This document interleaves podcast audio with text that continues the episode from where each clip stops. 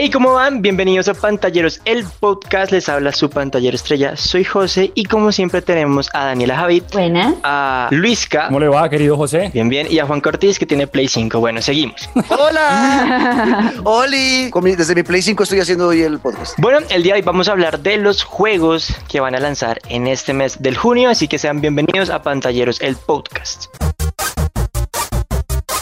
Bueno, en este mes de junio venimos con unos 5 o 6 juegos bastante interesantes, pero quiero saber ustedes qué juegos están esperando para este mes o qué juegos esperan que salgan este año. Ay, bueno, ya a mí me, eh, el mes de junio me tiene emocionado. Eh, creo que ya salió, dependiendo de cuando ustedes escuchen esto, vamos a ver.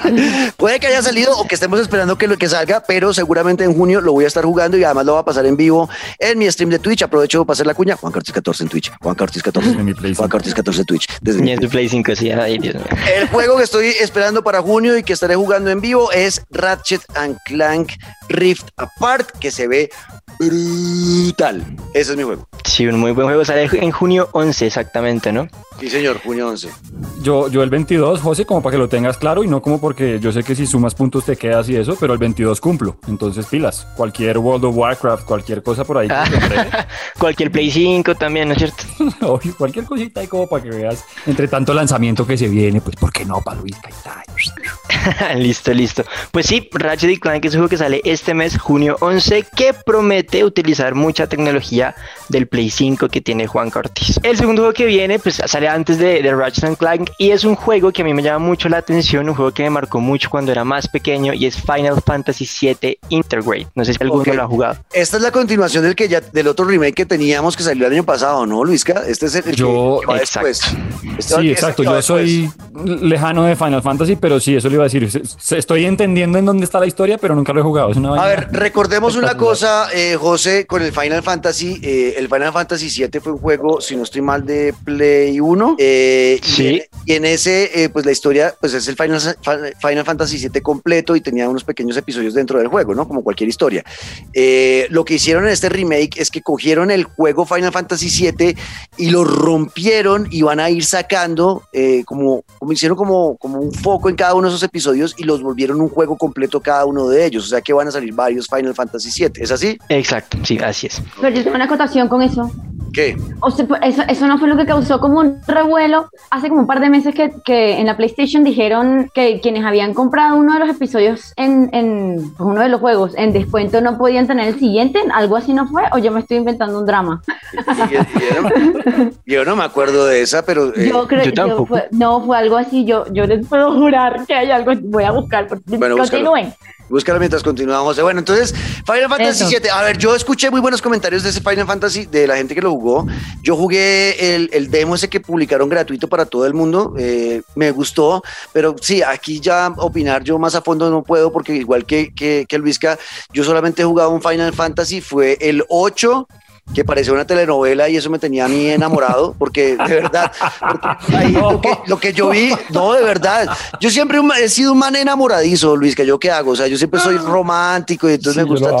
entonces, por ejemplo, en el Final Fantasy VIII estaba muy, era muy importante la relación de, de mm, ¿cómo se llamaba el protagonista del 8? Eh, bueno, el protagonista del 8 estaba enamorado de una, de una protagonista, eh, de una coprotagonista de pelo negro, es mal que no me acuerdo los nombres de nadie, pero el caso es que eh, estaban enamorados y y casi que la historia se basa en el 8, en esa relación de ellos dos de amor, y yo era como, ay, qué bonito, esto es una novela coreana, qué belleza, ay, hay amor para todo el mundo, yo quiero enamorarla, y yo quiero enamorarme, porque yo era adolescente en esa época y no tenía novia, yo, ay, algún día encontraré el amor, ¿será que sí?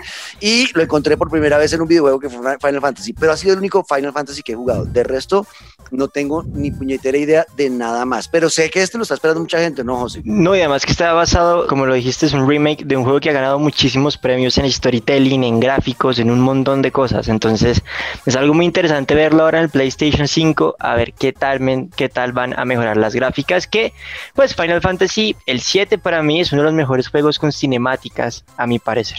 yo, yo tengo una pregunta, José, pues tú que eres fanático de Final Fantasy. Yo la verdad jugué uno hace mucho tiempo, PlayStation 2, y lo abandoné cuando el tema era eh, atacar por turnos y pelear en este estilo de... Yo le perdí el gusto hace rato de ese estilo de juego. ¿Sigue siendo así o ya es libertad y espadazos? Hasta donde yo tengo entendido, porque sí soy fan, pero del 7, no de toda la saga. Entonces, a lo que tengo entendido es que en el 7 sí es como, no es por turnos, pero sí tienes que Puedes seleccionar coger. la habilidad antes de mandarla. Exacto. Ah, Exacto. en, el, en, el, en el ok, 7, en el 7, tú puedes, o sea, en el remake, ojo, en el remake del 7, eh, porque en el original sí era, era rol, era RPG eh, por turnos. En este nuevo remake le, le, pusieron eh, RPG acción, pero si tú eres de los que les gusta jugar como se jugaba originalmente, te, te deja elegir si te vas en RPG por turnos o por acción antes de cada batalla. Entonces, cuando ya vas a empezar la batalla, tú puedes irte a acción y es ir a despichar X y bueno, y hacer combos y toda la cosa. O si quieres jugarlo clásico, decides hacerlo por turnos, también se puede. Ah, no, crack. Bueno, voy para esa. Sí, y algo el interesante del juego. Perdón, perdón, Tranquila, ya, tranquila. cerrar el drama. Eh, fue- perdón, Eh, y era que cuando lo dieron gratis en, en, la, en la PlayStation, cuando salieron actualizaciones, no, no se actualizaba para las personas que lo habían, actual, eh, que habían descargado el juego gratis. Ya, era eso. Ah, ok, pero tiene huevo. Tiene Sí. huevo. ¿Para qué lo regalan? Entonces no regales. O sea, te, te doy- te voy a regalar un pan, pero le quito el relleno y solo te doy el, el- la corteza, la- el bordecito. Eh, No, comanse un cerro, o sea, dame, dámelo todo, no me des nada. o sea. Sí. Bueno, José. Y algo interesante es que si lo jugaron en PlayStation 4 y tienen el PlayStation 5 como Juan Cortés, pueden seguir la historia en donde la dejaron. Ah, perfecto, buenísimo. Entonces, bueno, creo que yo no me pasé el hotel. Bueno, eh, yo sí quiero verlo en mi PlayStation 5 cómo funciona ese Final Fantasy. Bueno, y la siguiente es, ¿ustedes alguna vez han soñado con hacer su propio videojuego? Eh, yo lo memoria. soñé, yo lo soñé, es más, me soñé una vez eh, una historia de un videojuego, me la soñé, se los juro, por lo que más quieran, me lo soñé, o sea, yo estaba durmiendo y me soñé dentro de un juego y me desperté a propósito, o sea, dentro del sueño dijo, tengo que despertarme ya para escribir esto porque es una idiota, es una idiota, y me estaba soñando en el juego y yo, este juego está del weón, esto está muy chévere, tengo que hacer esto, yo tengo que hacer este, tengo que escribir la historia de este juego y la vendo a alguien, de pronto un, eh, no sé, ¿quién quita que por allá un Bioware me la compre la idea? Y me desperté literal del sueño para anotar todo lo que había vivido en el sueño. La cosa es ¿Y que... todavía sigue anotado o se perdió la No, historia? lo que pasa es que, eh, eh, como que como que a la semana me puse a jugar eh, Dragon Age Inquisition y no, la historia era esa. Y ya, y hasta ahí llegará. Era- o sea, me estaba soñando un juego que ya había jugado. Y, el juego pensé que era yo el que me estaba inventando el juego y el juego ya existía. No.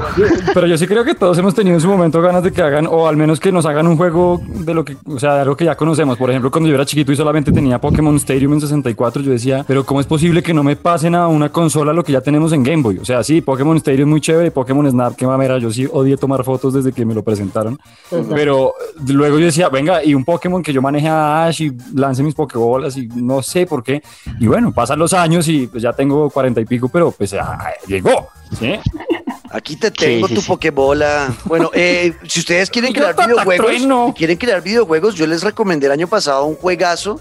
Lo que pasa es que yo soy muy vago. Entonces, para crear un videojuego hay que hacerlo bien, pero hay un videojuego que a ustedes les permite crear videojuegos los que quieran, que es Dreams. En ese juego, mucha gente ha hecho Yes. juegos que están ahora en PC, por ejemplo, y que la gente los puede descargar gratuitos. Los han hecho con eh, Dreams. Ese juego es la locura, eh, donde ustedes pueden jugar, crea- eh, pueden jugar juegos creados por otros usuarios o crear sus propios juegos. Eh, esa es mi recomendación, pero no sé qué vaya a decir José. Bueno, lo que así es que Nintendo trae un juego que se llama Game Builder Garage, en donde les van a enseñar a hacer storytelling y programación de manera interactiva para que cada uno de los que estén interesados puedan crear su propio videojuego. Me parece muy interesante. Es algo así como un Super Mario Maker en los niveles, pero como tal sí lo van a poder crear desde cero, entonces me llama mucho la atención. Bueno, pues eh, ese pinta Wow. bien, ¿no? Un, un game builder me parece interesante. Lo que pasa es que lo que yo les digo, yo para este tipo de juegos no, no tengo, porque yo creo estos, est- estos son para personas que son meticulosas y detallistas, como por ejemplo en ese. Dreams, donde uno, bueno, aquí voy a poner este, este palito, voy a poner aquí este arbolito, y aquí, en este, en este cuadra, en este pixel, acá voy a poner, no, man. no, esto es cuando uno tiene 15 años que todavía puede hacer, eh, tiene tiempo para perder, eh, ahí uno puede hacer, yo creo que eso es como... ¿Al- para ¿Alguna vez creo algo, Juanca, en algún juego? Eh, ¿O no? personajes. Es que yo solo me acuerdo, Sí, ahora sí, que sí, hablamos sí, de sí. esto, yo solo me acuerdo, la única vez que tuve la mínima paciencia de inventarme un mapa y que obviamente al final me rendía y no quedó tan bien, pero era Age of Empires. y ponía Bien. arbolitos y montañas y el oro y demás y a las siete horas y media pues ya me rendía, pero lo intenté. No, en mi caso era Age of Mythology y Eso. Roller Coaster. Ah, Muy sí, fan. Uy, Roller Coaster era bueno, sí, sí, sí, sí, sí. No, yo ni para eso. Eso crear viejos. pistas y, y- y otros juegos que le permiten a uno crear pistas también, eh, como Excite Bike y bueno, otros. No, yo no tenía paciencia, no, me da pereza. Me da mucha pereza. Lo bueno es que ahora sí tienes paciencia. No, menos. Mm. Y tiempo menos. Yo, yo les digo, esto lo puede hacer uno cuando uno tiene horas y horas y horas y tiene lo que les digo, 15, 16 años, que la única preocupación es pasar las materias del colegio, que es algo fácil, niños. No me digan, ay, no, es que Sí, eso- me dejan muchas tareas en el colegio. Lo que pasa es que usted es un vago porque yo lo era y yo no hacía un carajo, pero no era porque no tuviera tiempo, sino porque era vago y ya. Pero, pero, pero sí, ahí es cuando uno puede más crear o permitir que la imaginación vuele. Pero bueno, chévere para los niños, está, está cool ese, ese juego, José. ¿Qué más hay? Sí, está chévere. Y eso es el último juego que les va a mencionar. Es un juego que a mí de pronto me saca un poquito de los shooters, del competitivo, de CSGO, Warzone, Valorant. Y es un juego que se llama Scarlet Nexus, que por fin llega un juego para Play, Xbox y PC, no solamente para consolas, cada una para su consola. Se llama Scarlet Nexus y es un juego de rol de acción desarrollado y publicado por Bandai Namco Entertainment. Entonces me llama mucho la atención. Habla de un futuro distópico en donde se descubre una hormona psiónica en el cerebro humano que concede extraños, bueno, un montón de cosas, historias de fantasía, pero lo que más me llama la atención es que va a ser un mundo abierto, que va a tener una línea de historia y se va a poder desarrollar más canales, digamos, de historia alrededor. Bueno, eso suena interesante. Pero entonces, o sea, ¿esto va a ser como un RPG o algo así? Es un RPG, sí, es un juego de rol. Bueno, ahí, ahí me llama, a mí me sí, llama. Y va a ser cross-gen, o sea, se va a poner con amigos de PC y de, de Xbox y de Play, ¿se van a poder jugar entre ellos? Hasta ya no, no, no entendí muy bien, pero sí sé que es, pues va a estar en todas las plataformas, pero creo que no va a ser online, creo que va a ser simplemente modo Ah. historia, desarrollar los jugadores y ahí queda. Bueno, pues a mí me llama la atención. Además, el nombre ya me llama. Scarlet Nexus, ¿no? Sí, sí, sí, a mí A mí, también me solo, llama muy solo bien. el y es- nombre me llama, solo el nombre ya me llama. Sí, sí, sí, sale en junio 25, a mí la verdad me llama mucho la atención, además que se ve un poco, digámoslo así, flow anime, los, los jugadores y los, Cool. los personajes, entonces también se ve cool. Sí, sí, Ahí sí. está, para los otakus. Genial. Sí. Para los, eh, José es otaku. Eh, pues sí, una época que vi mucho anime, ya ahorita, como Juanca dice, uno crece, uno no tiene tanto tiempo, uno no tiene un Play 5 en este caso, pero pues sí, no hay tanto tiempo.